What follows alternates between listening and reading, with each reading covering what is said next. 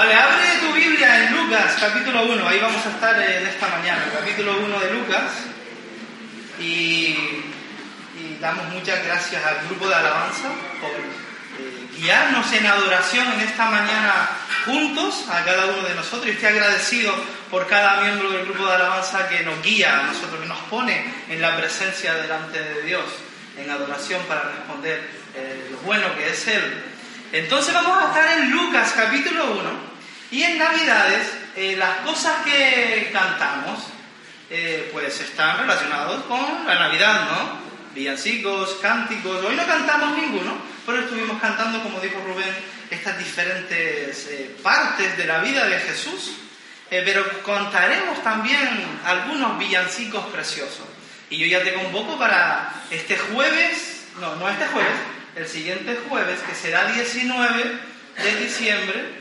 Lo ideal es estar aquí seis y media y salir a las 7 con nuestro gorro, con algo que te identifica, estamos en Navidad, porque la gente está presta a escuchar y vamos a estar andando por estas calles de alrededor, por la plaza del tranvía, diferentes cánticos de, de Navidad, villancicos. Vamos a tener la letra. Si tú dices, es que yo no sé cantar, pues yo tampoco. Es que yo no me sé la letra, pues yo tampoco. Cogeremos los diferentes eh, papeles y vamos a ir con eso. Así que en Lucas 1 encontramos el cántico precioso de Navidad. Eh, para, yo creo que es el, número uno, la primera canción en los 40 principales. Ese sería el número uno por año tras año. Es una canción muy preciosa que habla sobre la Navidad. No es el más importante ni el más precioso porque esté simplemente en las escrituras, que eso es algo muy importante, ¿no? Si ya está en las escrituras, si está revelado por Dios, si está la inspiración de Dios detrás de esta letra, pues eso lo hace magnífico. Pero no es simplemente por esto, no es solo simplemente porque esté en las escrituras, sino por lo profundo y teológico que hay aquí la profundidad, lo importante que está María resaltando, subrayando en este cántico. Así que recuerdas, María probablemente se metió en un viaje de tres o cuatro días para visitar a Elizabeth. Elizabeth era su familiar, es la madre de quién? Juan el Bautista, que nació antes que Jesús y tiene ese encuentro con Elizabeth que están hablando, recordando los profetas, porque María le va a decir lo que el ángel le había dicho que eh, llevaría y está embarazada del Mesías, de Jesús, y tienen este encuentro. Y María va a responder a lo que estaba sucediendo en ella, a todas estas diferentes, no sabemos lo que habló con Elizabeth, pero a toda esta conversación que giraba alrededor de las verdades que Dios había revelado desde el principio, desde el Antiguo Testamento a lo largo de los diferentes profetas, de lo que ella había pensado, de lo que ella, cómo ella entendía la religión judía, la verdadera, la de Dios, la de que tenía un solo Dios y que recibía la palabra de Dios de las diferentes formas que él se comunicaba en la antigüedad. Así que a María le tiene este pensamiento que le inunda de paz, que se queda perpleja. ¿Está embarazada de quién? Del Mesías, de Jesucristo, la salvación, y no puede contener la alegría. Y lo que va a hacer María ahora, después de este encuentro, después de darse cuenta de lo que estaba sucediendo, es cantar esta canción que yo te voy a cantar ahora. Ah, no, no, yo te voy a leer. Empieza aquí, en el versículo 46 del capítulo 1. Entonces María dijo, engrandece mi alma al Señor y mi espíritu se regocija en Dios mi Salvador, porque ha mirado la bajeza de su sierva pues he aquí, desde ahora, me dirán bienaventurada, bienaventurada, todas las generaciones, porque me ha hecho grandes cosas el poderoso, santo es su nombre. María tiene un sentido aquí que se está regocijando, que está feliz, que está alegre, está exhausta por todo lo que está ocurriendo y que ella es instrumento escogido de Dios para que venga el Mesías. Se da cuenta que Dios es la verdadera fuente de la esperanza, del gozo, lo que da significado a la vida, la persona de Jesucristo. María es la primera persona que tiene la actitud correcta y entiende lo que Navidad verdaderamente es. Ella es la primera. Entiende qué es lo que está pasando aquí. En Navidad hablamos mucho, ¿verdad? Nuestras conversaciones, nuestras comidas, las cosas que nosotros queremos comprar. Eh, deseamos que produzcan gozo, alegría, felicidad. O, si no es en nosotros, es en nuestros hijos, o es en nuestro cónyuge, o en algún familiar o algún amigo. Queremos que eh, eso sea, sea el resultado, ¿no es cierto? Pero para que eso sea cierto entre los creyentes, cuanto más el mundo, pero cuanto más también para los creyentes, que estamos en busca de este gozo, alegría, felicidad, pero pretendemos dejar a Jesucristo fuera. Pero para que esto se cumpla de verdad en nosotros y sea algo realizado, Cristo es el protagonista, no podemos olvidarlo. Y eso es la primera cosa que los creyentes necesitamos eh, meditar. Jesucristo es el protagonista, porque Él es quien trae el gozo y la esperanza. Y vemos esto del gozo a lo largo de las escrituras. Hay gozo en Elizabeth, hay gozo en Zacarías, hay gozo en los pastores, hay gozo en los hombres sabios, hay gozo en las personas que escuchan las buenas nuevas que los pastores cuentan. Hay gozo que está alrededor del nacimiento de Jesucristo, de la persona de Jesucristo. Ahí es donde se halla el gozo. Y la canción de María tiene un tema principal, que ella comienza con este primer versículo que hemos leído en el versículo 43, de 46. Entonces María dijo, ¿qué dijo? Engrandece mi alma al Señor. Engrandece es la palabra latina que hizo muy popular este cántico de María, aunque ya se cantaba desde el inicio. ¿Por qué sabemos esto? Porque hay documentos, documentación de que la iglesia primitiva se cantaba, pero además hay paralelos de lo que María dice con Ana. ¿Recuerdan? En 1 Samuel 2 que ella estaba pidiendo por un hijo y cuando Dios se lo concede, hay un cántico que Ana hace, hay un paralelismo aquí entre Ana y María. Y lo que quiere decir la palabra latina, cuando tradujeron la, iglesia, la, Biblia al latín, es magnificar, glorificar. Eso es lo que estaba haciendo María al plan de Dios. Engrandece es la primera palabra del versículo en el original. Este versículo no comienza diciendo entonces María dijo, sino que el versículo comienza diciendo engrandece, engrandece eh, mi alma al Señor. Así es como comienza, porque es prominente porque quiere que asegurarse que lo que quiere comunicar es que queremos magnificar, glorificar la persona de Jesucristo. Cuando tú quieres magnificar algo, ¿tú qué haces? Es algo pequeño, ¿no? ¿Qué tú quieres hacerlo grande? Y nosotros hacemos eso muy a menudo en las fotos, ¿cierto? Sacamos una foto, oye, pero que quiero ver, a que me veo un punto blanco aquí en la cara en esta foto que me dice, y, y lo haces grande para ver que como sonreíste. Están blancos mis dientes en estas fotos, ¿sí o no? y tú lo haces grande y luego me editas y te lo pintas. No, eso no haces, ¿no? Bueno, hacemos diferentes cosas así. Pues esta es la idea, que tú lo puedes hacer es grande. Pues coges algo pequeño y lo haces grande. Ahora, esta metáfora no ajusta exactamente con la realidad de Cristo. ¿Por qué? Porque Dios no es algo pequeño. Y Jesús es Dios. María quiere engrandecerle, pero ya Dios es grande en sí mismo, ¿cierto? Dios es infinitamente grande. Él reina en todo lo que nosotros vemos. Él reina aquí también, en la cuesta, en Tenerife y en Las Palmas y en cualquier lugar que tú puedas pensar. Dios es quien es soberano, Él es quien está reinando. La idea no es que María está haciendo de algo, no está usando el microscopio, sino que María está usando el telescopio. Ella está viendo el plan de Dios cómo Dios se ha revelado y lo quiere traer cerca de nosotros para que también tengamos un mejor entendimiento de la obra salvífica histórica que Dios había revelado desde el inicio y en el punto que ahora se encuentra, para que esto entonces produzca gozo. Ella está trayendo el entendimiento de la revelación de Dios, lo coge y lo trae cerca para que también produzca gozo en nosotros. Eso es lo que María está haciéndonos. Es que ella quiere enseñarnos y darnos a entender mejor la misericordia de Dios. Así que en este texto vamos a ver que hay tres formas que Dios expresa misericordia por nosotros. El primero tiene que ver con esto, que Dios expresa misericordia en el presente. Mira el versículo 48, nos da la razón el, el autor aquí dice, porque ha mirado la bajeza de su sierva. Pues he aquí, desde ahora me dirán, bienaventurada todas las generaciones. Ahí María está hablando de la misericordia en el presente. Ella tiene un sentido de lo que está ocurriendo hacia ella. Es tremendamente bendecida porque ella es la persona que se ha quedado embarazada del Mesías. Dios estaba usándola para traer este plan salvífico histórico ahora a la tierra, en la, llegada del Mesías. Eso es lo que está haciendo. Fíjate, en India, ¿quién sabe cuántos billones de habitantes hay?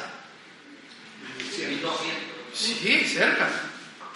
Yo miré en Google y lo más actual que puso ayer fue 1.339 billones de habitantes. Eh, muchos de ellos ahí, en muchas provincias, subsisten por céntimos al día.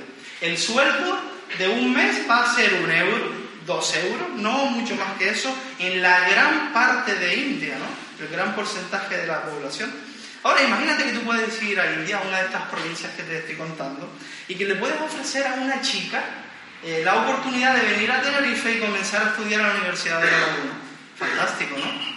Y ella viene y estudia en la Universidad de La Laguna y está siempre o subiendo o bajando aquí en la isla, aquí con frío con nosotros ahora, finaliza su curso y luego tiene la oportunidad de ofrecerle haga un máster en Oxford, en una de las, bueno, para muchos es la primera universidad del mundo, y termina. Y todo bien. Y empieza a trabajar y empieza a tener influencia y poder. Y cuando reciba el primer sueldo, va a ser la persona que tiene más dinero que muchas provincias de su país. Y esto sería precioso, ¿verdad? Nos encantan historias de ese tipo en el que alguien rescata y da una beca y da una oportunidad y le saca y cambia su mundo. ¿No sería eso magnífico? Nos encantan diferentes cosas así. Pues en un sentido eso es lo que está pasando con María. Porque María es insignificante. María vive en una provincia que nadie conocía. ¿Quién es María? Además su reputación está por los suelos porque se quedó embarazada antes de estar casada.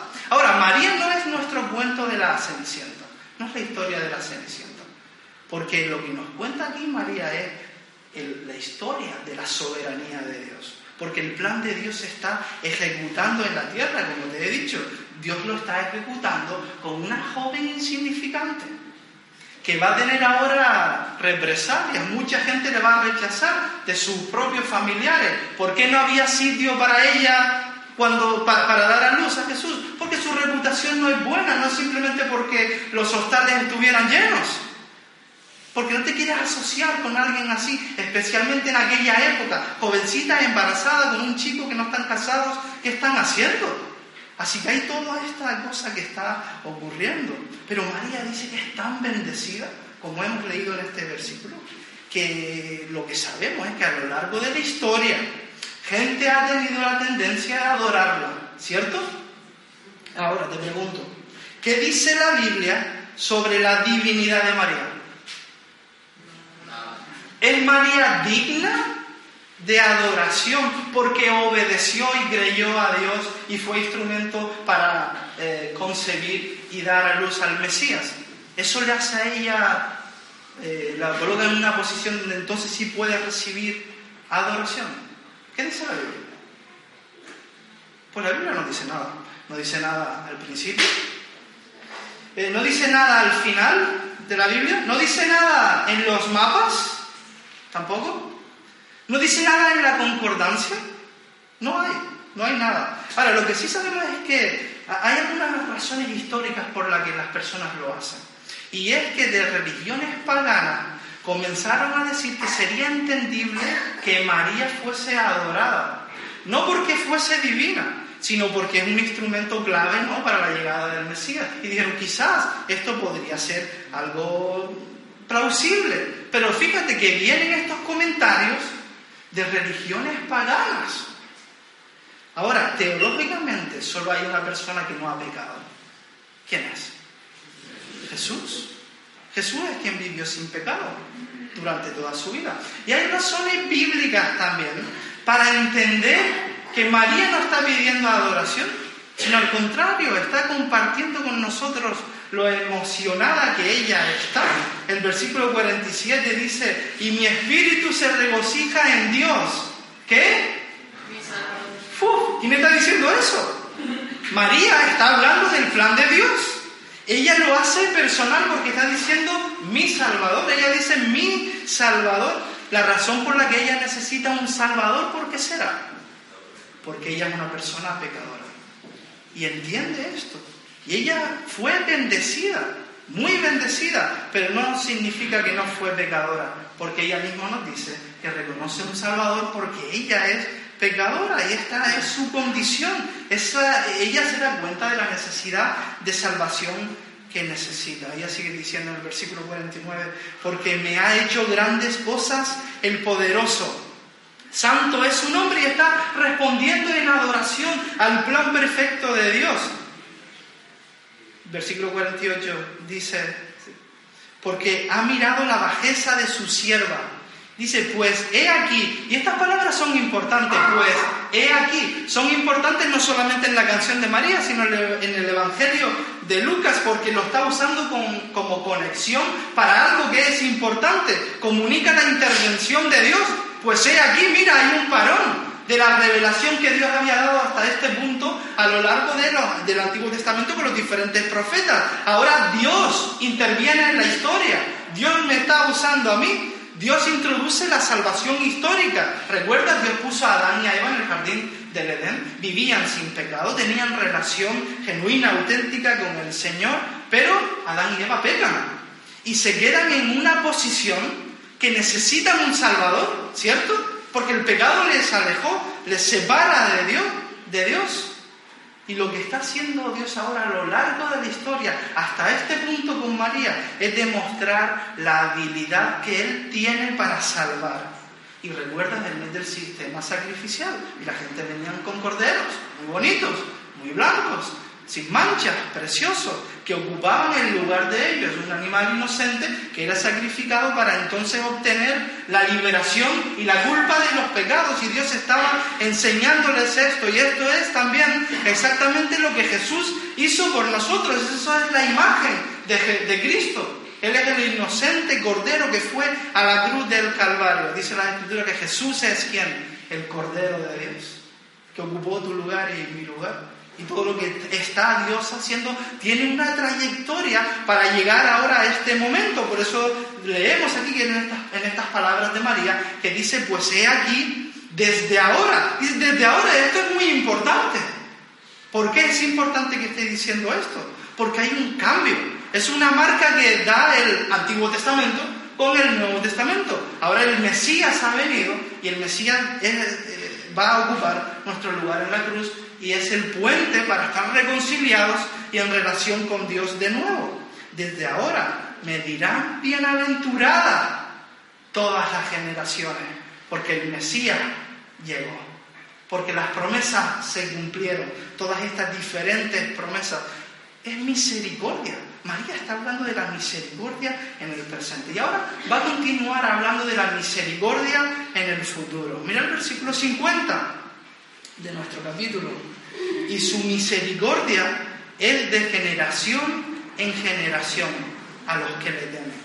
Ya no solo está hablando de la misericordia en el presente, eso tiene que ver con ella, con María, sino que ahora está hablando de la misericordia en el futuro. Y eso nos incluye a nosotros, a los que estamos aquí en esta mañana. Y esto se pone aún más interesante porque sigue cantando María. Hizo proezas con su brazo esparció a los soberbios en el pensamiento de sus corazones, quitó de los tronos a los poderosos y exaltó a los humildes, a los hambrientos colmó de bienes y a los ricos envió vacíos. ¿De quién está hablando María ahora? ¿De quién está hablando? Sí, está aludiendo a Dios. ¿Cuándo sucedió esto de lo que ella está hablando? Exaltó a los humildes, a los hambrientos colmó de bienes y a los ricos envió vacíos. ¿Cuándo ocurrió esto? ¿Y de quién está hablando María? Jesús, su hijo. ¿Y eso había ocurrido? No. Así que, pero hay parece que hay un cumplimiento de lo que está comunicando, ¿no? Porque dice eh, todos estos diferentes verbos que yo te puse ahí en negrito, que esparció y quitó y exaltó y colmó todas estas diferentes cosas. Ese verbo es un verbo pasado, es un verbo especial, porque aunque se refiere a una acción del pasado, esa acción no está terminada. Esa acción va a culminar en el futuro, porque está hablando de Jesús. Cuando Jesús ya se hizo hombre y empezó su ministerio, él empezó a tener todos estos diferentes encuentros con unas personas y con otros. En los versículos 51 al 53, eso iba a ocurrir y a culminarse en la persona y el ministerio de Jesucristo. En el versículo 51, te lo leo otra vez, dice, hizo proezas con su brazo. ¿Recuerdan los milagros de Jesús? Los milagros de Jesús hablaban de que Él era Dios. No solamente que lo decían, sino luego que lo demostraba, que tenía poder sobrenatural porque es Dios. Esparció a los soberbios en el pensamiento de sus corazones. Cuando vino Jesús a la tierra, ¿no? ¿Quién eran los soberbios? ¿Quién eran las personas orgullosas? ¿Puedes pensar en algunos? Los ricos, los fariseos, los líderes religiosos. ¿Recuerdas cómo Jesús interactuaba con cada uno de ellos? Con los, eh, ahora pensando en los líderes religiosos, los líderes religiosos le hacían muchas preguntas para pillarle, ¿no? Para, mira, este es un impostor, este no es una la, persona que ustedes están eh, creyendo, pero él no es el Mesías, él no es Dios, él no puede ser eh, todo esto que está diciendo, pero Jesús les respondía con palabras y con milagros, y estas personas, estos religiosos, eh, líderes se quedaban sin palabra alguna. Porque además Jesús podía leer su mente, podía entender sus corazones y qué trayectoria era lo que ellos pretendían. Esparció a los soberbios en el pensamiento de sus corazones, porque Jesús es Dios. Quitó de los tronos a los poderosos y exaltó a los humildes. Y este es un versículo interesante. Déjame preguntarte, déjame preguntarte. Cuando Lucas estaba escribiendo esto, ¿quién era la gente más poderosa en toda aquella región? ¿Quiénes eran los más prominentes? ¿Quiénes tenían más influencia? ¿Quiénes tenían más poder? Pero quiero su nombre y su apellido. ¿Y dónde vivían? ¿Quiénes? ¿Qué romano? ¿El del quinto? Bueno, si hiciéramos una investigación, del texto y de la época, pudiéramos encontrar algunas personas. Pero ese no es el punto. El punto es que literalmente los poderosos, los ricos, los que tenían influencia y poder, han quedado literalmente olvidados. Olvidados. Por eso el versículo quitó de los tronos a los poderosos. Está igual, quitó a la gente que tenía influencia y poder y exaltó a los humildes. Tú y yo estamos leyendo ahora Lucas. Sabemos que era un doctor y que acompañó a, Pablo en sus viajes y demás. ¿Y nosotros quién es Mateo y Marcos? ¿Quiénes son? ¿Quién es Mateo y Marcos? Que escribieron ellos, discípulos, ¿no? Apóstoles de Jesús. Sí, escribieron, ¿no? Conocemos de ellos bastante. Y todo el mundo, en cualquier parte del mundo, les conocen sus nombres. Pero nadie se acuerda de todos esos poderosos y de estos hombres ordinarios, insignificantes, eh, sin educación, trabajadores, humildes. Todo el mundo le conoce.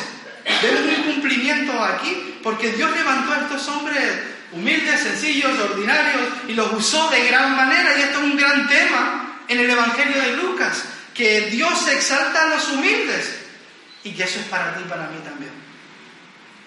Dios exalta a los humildes, a las personas que tienen un impacto en otras personas en el presente, sabiendo que la palabra de Dios nunca vuelve vacía, que la palabra de Dios eh, permanece, las cosas de este mundo aquí quedan, pero la palabra de Dios llega a la eternidad también. Así que vemos todo esto. ¿Recuerdas cuando eh, Jesús se fue? Y está ahora en el trono esperando el regreso, sus seguidores quedaron ahí y siguieron adelante y tuvieron que afrontar diferentes desafíos, como por ejemplo el emperador Nerón. ¿Recuerda? ¿Qué quería Nerón? terminarlos, matar a todos los cristianos. ¿Lo logró? No, estamos aquí. Somos una evidencia de que no funcionó. Querían destruir la verdad y los seguidores de Jesucristo, pero no lo hicieron. Mataron muchos hermanos nuestros, muchos mártires. Pero la sangre de los mártires era la semilla para que nuevos creyentes eh, nacieran y tuvieran este encuentro personal con Cristo. Así que vemos que el cristianismo ha crecido y crecido y crecido y comenzó con un puñado de judíos, pero crecieron. Pedro, Juan y Pablo no se amedrentaron, confiaron en el poder de Dios, en el éxito de Dios, en el impacto que tenía eh, la palabra de Dios, en la extensión del reino de Dios. Y hubo éxito porque dependía de Dios mismo, como hombres eh, ordinarios y mujeres ordinarias, como tú y yo lo somos. Quitó de los tronos a los poderosos y exaltó a los humildes, a los, a los hambrientos colmó de bienes y a los ricos envió vacíos. Y el punto aquí no es decir simplemente que los ricos están sin esperanza y a Dios. Está hablando que es difícil para un rico entrar en el reino de Dios. ¿Por qué? Porque el dinero es un obstáculo.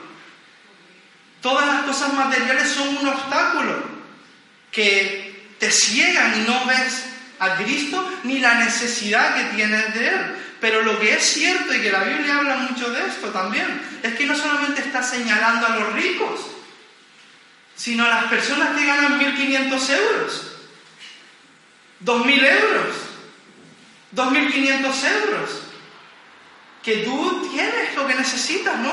Con ese dinero tú puedes conseguir las necesidades básicas y te puedes meter un préstamo y te puedes pedir una hipoteca y tienes casa. ¿Y quién te dio la casa? ¿Dios o tu hipoteca? ¿Y tu préstamo? Y todas estas diferentes cosas que vamos obteniendo nos hacen creer la mentira que no necesitamos a Dios. Porque si yo tengo un trabajo, mi mujer también, estamos teniendo mil euros, mil quinientos, todo lo que sea. Y al, final tú piensas, yo no necesito a Dios. Hay quienes se acercan a Él y dicen, yo no necesito nada de Él. Yo tengo lo que necesito para vivir. Gracias a Dios. Dirían alguien con ironía, rechazando a Dios, diciendo luego gracias a Dios. Pero hay quienes se acercan a Él y dicen, yo no tengo nada, aunque tienen cosas. Te necesito a ti. Y esa es la actitud que vemos en María.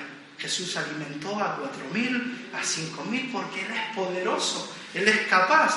El Evangelio de Juan nos dice que Jesús es el pan de vida. Porque, escuchen esto, esto es importante en Navidad, eso va a ser uno de los temas grandes. Nada, nada, a los creyentes. Estamos hablando entre creyentes ahora. Si tú no has confiado en Cristo, también te va a tocar a ti. Pero te estoy hablando a ti, me estoy hablando a, mí mismo.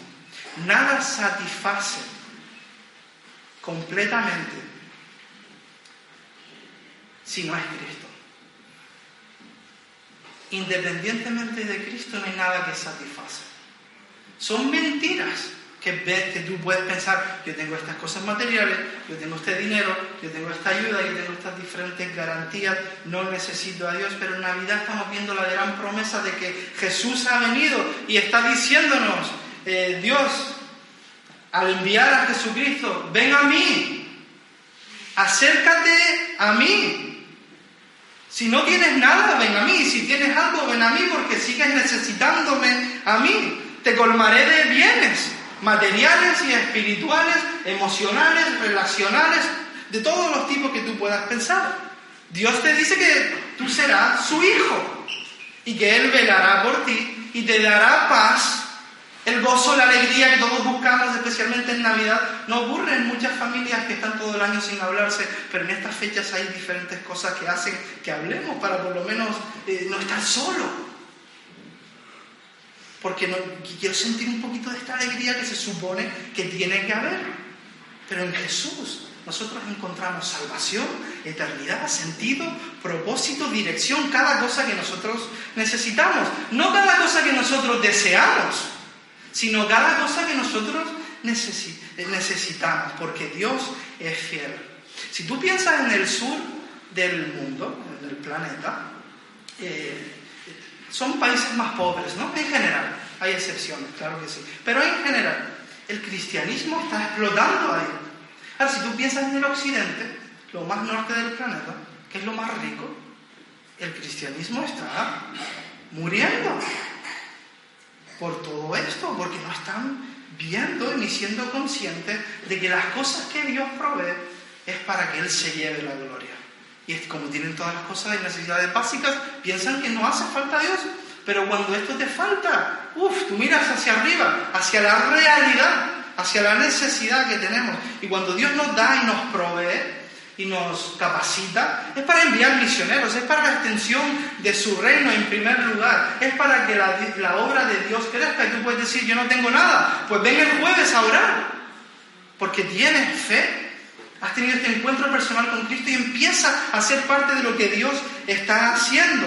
Hay mucho ruido alrededor de las Navidades que quieren sumergirnos, ¿no? Con las compras, con la familia, con los amigos, con la comida de trabajo, con las cosas que tú quieres comer, con las cosas que tú quieres regalar. Hay tanto ruido que los cristianos olvidamos y descuidamos lo que el Señor quiere en primer lugar, que es que Cristo sea exaltado, que Él sea reconocido en tu vida, especialmente en Navidades, que todo nos hace ecos de la persona de Jesucristo. Nada satisface más que Jesucristo, absolutamente nada. Y quizás para muchos de nosotros tenemos que eh, estamparnos contra esa realidad una y otra vez, porque vamos en busca de diferentes cosas que pensamos que nos van a satisfacer, pero no lo hacen, porque solo lo hace Jesucristo.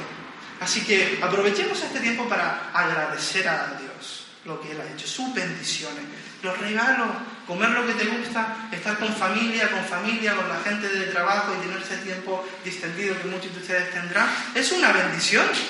Pero recuerda que nuestro corazón debe estar hacia el Señor, en devoción, en afectos, porque pertenecen a Él y porque Él es quien nos lo ha dado.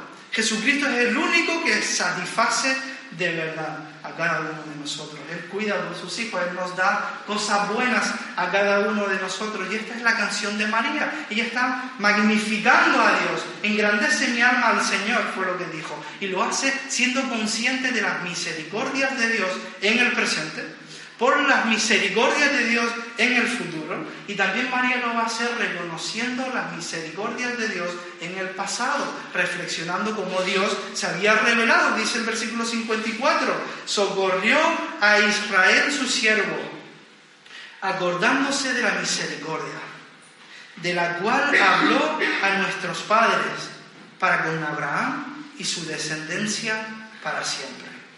¿Qué promesas son las que Dios había dado en el pasado. ¿Qué promesas dio Dios a Abraham? ¿Recuerdan? Hay tres grandes cosas que Dios promete a Abraham. La primera es que tendría una gran descendencia, una gran nación, incontables serían, lo compara con las estrellas. La segunda es que tendría un lugar, una tierra, un lugar físico donde estar. Y la tercera es que serían de bendición a todas las generaciones. ¿Y qué está ocurriendo aquí con María? que se está cumpliendo lo que Dios había dicho en el pasado a sus padres, Abraham, padre de la fe, se está cumpliendo en sí, en sí mismo, porque tiene al Mesías que va a nacer y que va a traer todas estas diferentes bendiciones por la misericordia de Dios, por lo que Dios había dicho, porque lo que Dios dijo lo sigue manteniendo, porque Dios es consecuente. Dios siempre responde a lo que Él dice. El Dios es quien inicia estas diferentes promesas. No es que nosotros estamos diciéndole a Dios en las promesas que Él nos ha dado, Dios promete que, si hago esto tú me puedes hacer esto otro. Eh, Dios me prometes esto o, o lo otro. No va en esta línea. Nadie presiona a Dios porque Dios es quien inicia las promesas. Y esto es remarcable, porque Dios no necesita nada. Dios no necesita este mundo, Dios no nos necesita a nosotros, Él es autoexistente en sí mismo, pero Él tiene mucha gracia, misericordia. No nos da lo que merecemos, eso es misericordia. No nos da lo que merecemos, por eso envió a su Hijo, no lo merecía, pero lo da sin nosotros haberlo pedido tan siquiera. Así que está ofreciéndonos esta relación con Él. Dios le está diciendo, yo quiero que estas navidades tú pruebes si mis promesas son verdad. ¿Tú quieres experimentar alegría, gozo, esperanza en estas próximas semanas? Pues pruébale a Dios. Dile, oye, pues yo te voy a poner en el centro en estas semanas, en estos siguientes días. Y aquí vamos a ver entonces si Dios cumple con sus promesas o no.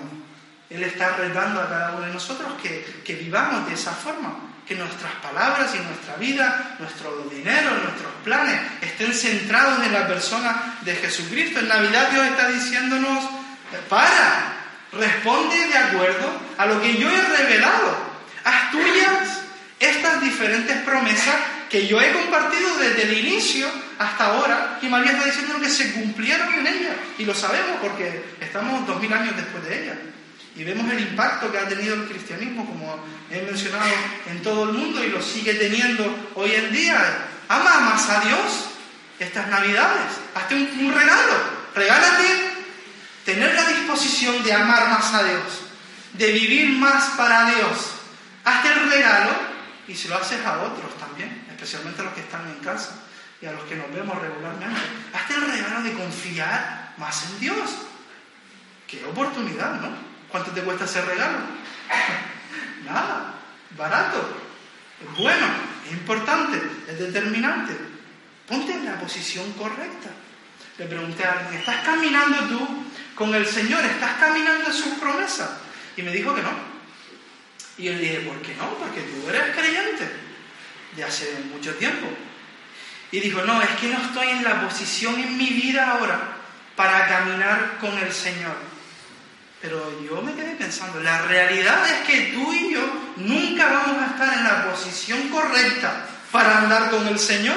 Nunca vamos a calificar para andar con el Señor. Nunca vamos a calificar para recibir la misericordia de Dios, porque si nosotros recibiéramos la misericordia de Dios de acuerdo a nuestros esfuerzos, entonces por definición eso ya no es misericordia, porque misericordia es que Dios no nos da lo que merecemos es misericordioso. Diga a Dios, yo no entiendo. Yo no confío, eh, yo quiero confiar en ti, no quiero confiar más en mí. Quiero tener una disposición de recibir tu palabra, independientemente en qué, punto de la vida te encuentres hoy. Porque nunca vas a calificar. Piensa en Abraham, que estas promesas que comenté fueron dadas a él. ¿Quién fue Abraham? ¿El padre de la fe? Pero tú sabes que Abraham metió la pata grandemente. ¿Recuerdas cuando vino esta crisis a su vida? Que fue en dos ocasiones. Que vino este rey y le preguntó a Sara que si era su esposa, que si lo era. ¿Y qué respondió Abraham?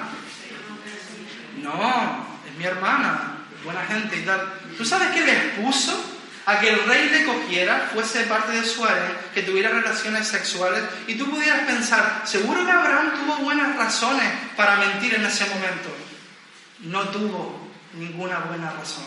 Abraham fue un mentiroso. Fue un mentiroso. Pero él va a aparecer en el capítulo de los héroes de la fe. Eh, ¿Recuerdas a Moisés? Dios renovó sus promesas con él. Pero Moisés, ¿qué fue? un asesino, ¿recuerdas? Que tuvo que huir por 40 años. David, el gran rey de Israel, fue un adúltero y un asesino también. Salomón, el hijo de David, fue un mujeriego. Ahora, ¿ustedes creen que ellos calificaban para recibir las diferentes promesas de Dios? Tú puedes pensar, si son hombres horribles, ¿cómo puede ser que salen en Hebreos capítulo 11 como héroes de la fe? Tú piensas, ¿nosotros somos mejores o peores que estos hombres? ¿Mejores o peores? La misma condición. Dios usó a estas personas a pesar de sus pecados, de sus miserias, de sus diferentes flaquezas. Y lo sigue haciendo hoy. ¿Por qué? Porque lo que Dios quiere demostrar una y otra vez es el poder extraordinario que Él tiene para transformar personas. Y eso es exactamente lo que Dios está interesado hoy en ti, en mí, en esta iglesia de la cuesta. Él quiere demostrar que Él tiene poder, aunque no califiquemos. Ninguno de nosotros lo hacemos. Nadie va a calificar, por mucho que tú digas, mañana me voy a despertar a las 5, me voy a poner de rodillas. Aún no vas a calificar. No estoy diciendo que no lo hagas. Busca al Señor. pero no con la idea de que vas a calificar y entonces estarás en la posición para vivir como Dios quiere, no porque descalificamos, porque lo que Dios quiere hacer es demostrar una y otra vez su gloria. Él quiere demostrar su misericordia con hombres y mujeres rotos. Piensa en ti, ¿dónde estás hoy, no? Recibe la misericordia de Dios en tu vida. Esta es la gran invitación de la Navidad. Recibe a Cristo. Ten en cuenta a su Hijo, con quien tienes relación, especialmente en esta semana, que vas a la laguna y que está preciosa, e iluminada, iluminada si vas por la tarde-noche y te comes unas castañas y disfrutas y vas a casa Peter y te coges un perrito caliente, como hicimos los jóvenes hace un par de semanas. Pero todo apunta sobre Jesús.